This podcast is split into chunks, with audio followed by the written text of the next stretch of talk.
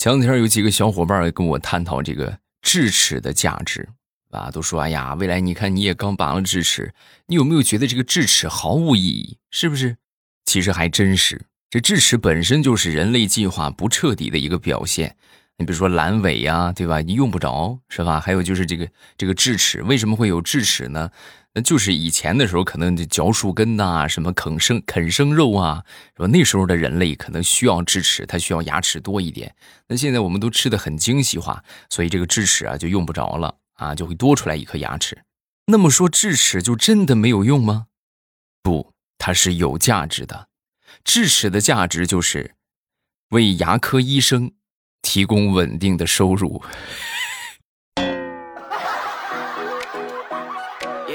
是不是你不长我不长？那牙科医生靠什么吃饭？还是很有价值的啊！马上未来开始我们周三的节目啊！今天是假期的第六天了，是吧？明天第七天，然后后天啊，是吧？又上坟去不是上班去了啊？也是时候该回来了吧？是吧？平复一下心情，咱们该上班上班，该上学上学，然后听几个段子乐呵乐呵，是吧？前两天地雷他们家在吃饭的时候，就看他闺女啊，这个心思没在这个学习上。然后地雷当时一边吃饭一边就教育他闺女：“宝贝儿，我跟你说啊，一定要用功读书。你看我，我就是小时候没用功读书，现在就挣不着钱啊。你看别人给自己老妈买的吃的穿的，然后领着妈妈爸爸出去旅游，我也想啊，可是我没钱，没那个能力呀。”啊，他闺女听完之后若有所思。嗯，爸爸，我觉得吧，你说的对。你看你现在这么没钱，我就是再努力读书，你也没钱供我读书啊。所以我选择不努力，给你减轻一些负担。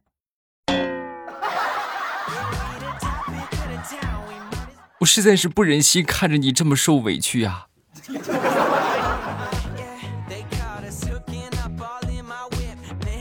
那天去接我小侄女儿放学，然后回来的路上啊，小家伙突然就问我：“叔叔，你说人摔跤了会不会很疼啊？”我说：“这个得看情况吧，啊，看情况，有的时候会很疼，有的时候不一定很疼。”随着我跟他说话，我刚好脚底下就绊了一块石头，吧唧我就摔倒了啊！各位，这就用我刚才说的话，这就属于是很疼的那种情况。哎呀，疼的我是半天没爬起来，而我小侄女当时看着我，哦，叔叔，那不用问，你现在肯定是很疼，对不对？很疼的那种，是不是？叔叔你真好，为了给我解答一个问题，这么下血本，我爱你，叔叔。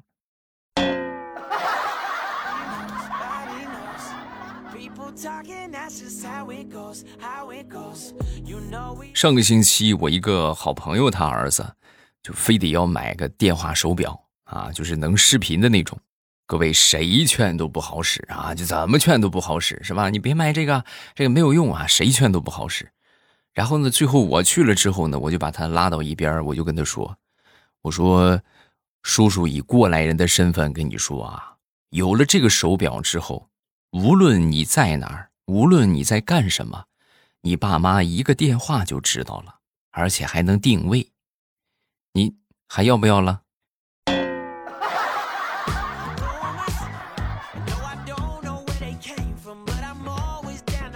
现在孩子们呐，真的是很轻松了，对吧？你这学习也压力也不大，是不是？双减政策落实之后啊，好多孩子们呢就不再为这个补习班发愁了啊，改成了家长为这个孩子的学习发愁。你说这没有补习班怎么办了？是不是？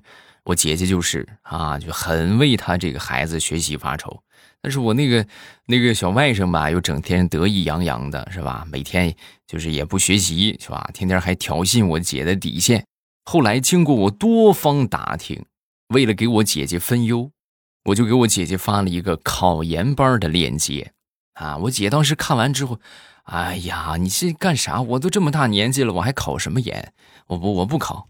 说完之后，我就说：“我说姐，你看看，你等看完再说。”然后我姐点开那个链接一看。这个简介是这样的啊，说本考研班是为了圆孩子家长的一个考研的梦想，可以带小孩过来，为了解决您看孩子的后顾之忧，我们会免费给您托管孩子，并安排专人无偿为孩子的学习提供帮助，专门辅导从小学到初中的基础知识。希望家长不要有后顾之忧哟。我姐当时想都没想就报了啊！从那以后，我姐每天去喝茶喝咖啡。小外甥每天苦逼的在那儿补课。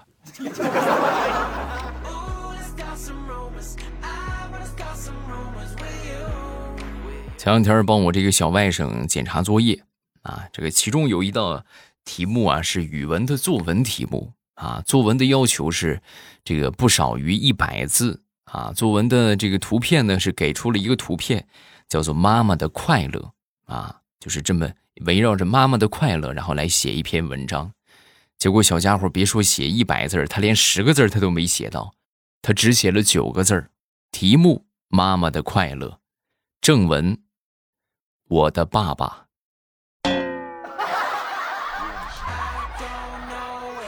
然后我就质问他，我说：“你这怎么什么意思啊？你这写的什么？这是？”对呀，我妈妈最大的快乐就是我的爸爸，没毛病啊。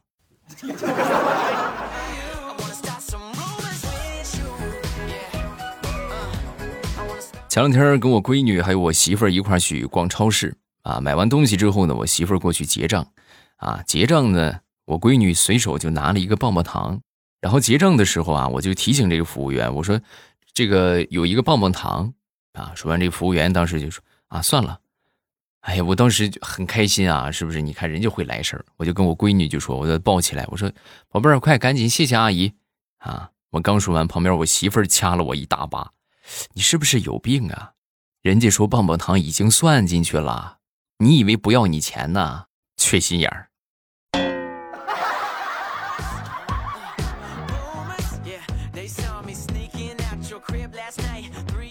我好朋友他闺女啊。今年九月一号刚刚上了一年级，然后上完一年级回来之后呢，很兴奋啊，就是好多事情，对吧？班里发生了特别多的事情，然后当时看着他这么兴奋，当时一边给他盛饭啊，一边就问：“哎呀，怎么有什么好玩的事情啊？是不是？咱们一会儿吃饭的时候给大家讲讲啊，大家一块听一听啊。”然后就在吃饭的时候呢，这家长就说：“啊，来吧，是吧？来说一说吧，有什么开心的事情、好玩的事情，跟大家分享一下。”大家都端着饭碗的啊，然后小家伙当时把碗一放，大声的就宣布：“哎呀，你们是不知道，今天我们班有一个男生拉裤子里了，哎呀，好多好臭啊！”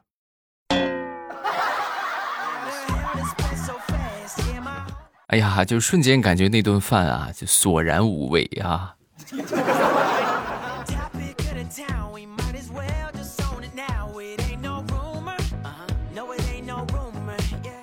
我一个好朋友是老师，是吧？那天他是教初中啊，然后那天就跟我说：“哎呀，你是不知道，现在这孩子有时候这是能把你气死。”我说：“怎么怎么把你气死呢？你看啊，前两天我考历史，啊，历史有一道题目是一九五零年到二零二一年之间发生的大事儿，啊，你猜我们班有一个同学写的是什么？我说他写的啥？他写的是。”一九七一年，我爸出生了；一九七四年，我妈出生了；二零一零年，我出生了。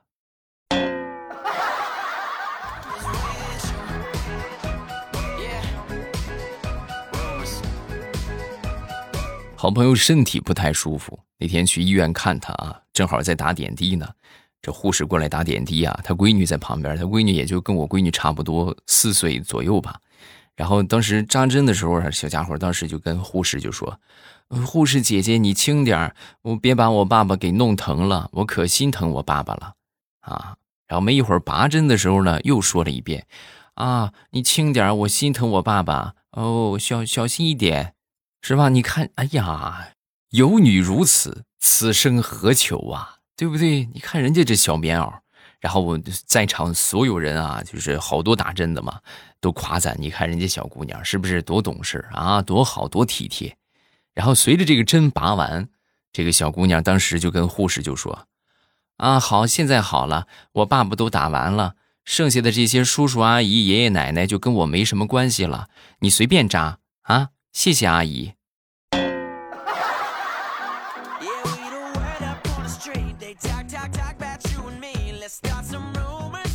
那天坐公交，在公交车上啊，有一个孩子，就是有一对母子啊，这个孩子老是哭啊，哇哇就从上车那一刻就没停过，哭个不停。然后当时他妈呢就吓唬他，就说：“你哭，你再哭我就把你给卖了。”啊，没想到哎，这招还挺管用。一说完之后，小家伙就不哭了。结果没一会儿又哭了啊，又哭之后，这回你你再哭，你再哭，我就我还把你卖了，不管用了啊！不管用之后呢，当时我。本着是吧，做好事不留名的精神，我就走到那个那对母子的身边啊，然后我就跟这个妈妈就说：“我说大姐，你这孩子怎么卖的？”瞬间，整个世界都安静了。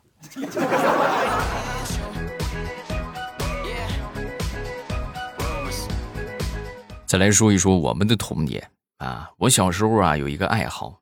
喜欢嚼泡泡糖，我算是小伙伴里边的佼佼者啊。然后每回呢，我基本上都是嚼三四个啊，而且每次和他们比谁吹的泡泡最大，我那个总是最大的。后来是因为什么就不吹泡泡了呢？就后来也是自己这个私心膨胀啊，觉得三个泡泡糖啊已经不能满足我了。我当时一口气吃了四个泡泡糖。把这四个泡泡糖放嘴里之后啊，我就吹了一个超级大的泡泡，然后砰，这个泡泡最后就炸开了。炸开之后，你们想，四个泡泡糖能吹老大，就比那时候小孩嘛，就比我这个脸能大两倍。然后砰，随着它炸，随着这个泡泡啊，就把我整个头都给包住了。你们就是有过这个经历的都知道啊，这个泡泡糖也好，口香糖也好，粘到头发上那是弄不掉的。啊，那是真的是弄不掉的，你你撕你也撕不下来，你薅你也薅不下来，唯一的办法就是剪掉，然后从第二天起，摸着我锃光瓦亮的光头，我学会了低调。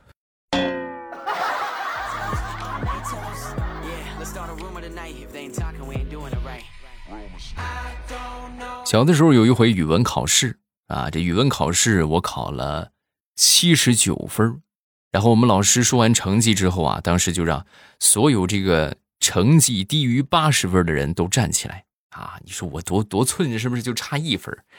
然后这个当时我就想啊，我要是回家跟我妈说我考了七十九分，我极有可能会挨一顿揍。然后我当时就想，最后我就有了一个主意啊！回家之后，我兴高采烈的跟我妈就说：“妈，你知道吗？我是所有差生里面考的最好的。”本以为可以逃过一劫，但是万万没想到，我还是被揍了一顿。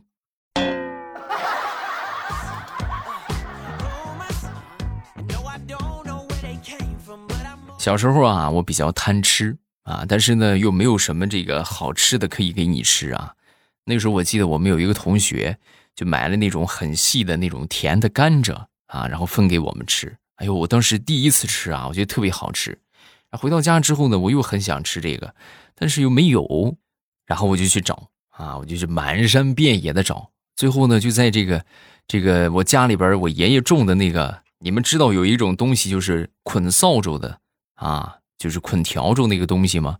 哎，我觉得这个和那个甘蔗很像，然后我就拔了一颗，咬一口一尝，不是那个味儿，不甜，然后又拔了一颗又一尝，还不是那个味儿，然后又拔又尝又拔又尝。一下午的功夫，我就把我爷爷准备捆扫帚的这些全都给拔了啊！最后你们是想象不到啊，我爷爷把那些就是被我拔出来的捆成了一个扫帚，狠狠地招呼在了我的屁股上。虽然说这个东西它不甜，但是不得不承认，打起人来是真疼啊！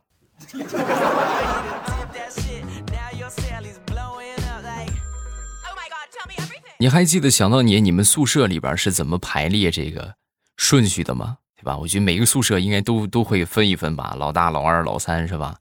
正常宿舍都是这个样啊，老大、老二、老三是吧？一直到老七、老八啊。但是我记得想当初我们那个大学宿舍呀，他就有点奇葩啊，也不知道是谁想的这个主意啊，他就不按这个数字排啊，他非得按这个字母排，所以我们宿舍八个人就分别是 A B C D E F G H。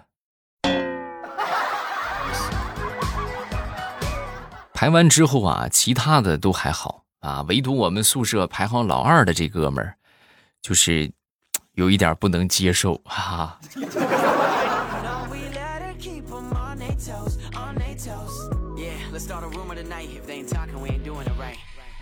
说戒掉一个习惯呢是很难的啊，真的特别难，因为你这个习惯不是一天也两天养成的，对吧？你这是好长时间养成的啊。举例来说明吧。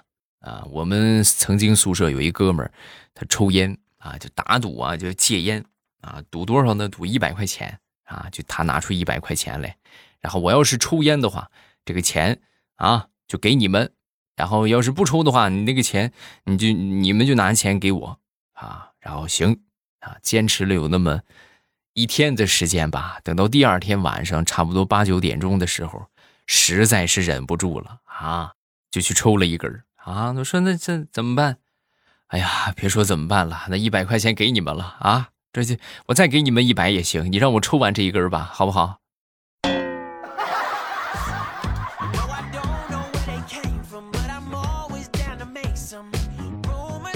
上一期节目咱们说了上班族最需要的营养素啊，今天咱们来说一说你最想做的事情是什么啊？举例来说明啊，我一个大学同学。大学毕业之后的第一份工作啊，前段时间让他给辞了啊。辞了这个工作之后啊，他领导还挺开明的啊，就跟他说：“那个你这样吧，你先去玩一段时间，对吧？然后你再试试看，是不是世界那么大，我要出去看看，对不对啊？然后你在这个过程当中啊，你应该就可以找到你自己想做的事情了啊。到时候你要是想来的话，你再跟我说，好不好？”然后他就辞职了，辞职之后呢，就按照这个领导说的，就去玩了半年，啊，出去旅游了半年。然后旅游了半年之后，他就发现，他最想做的事情是玩儿。啊，我为什么要上班啊？好苦逼呀！啊，能天天玩多好。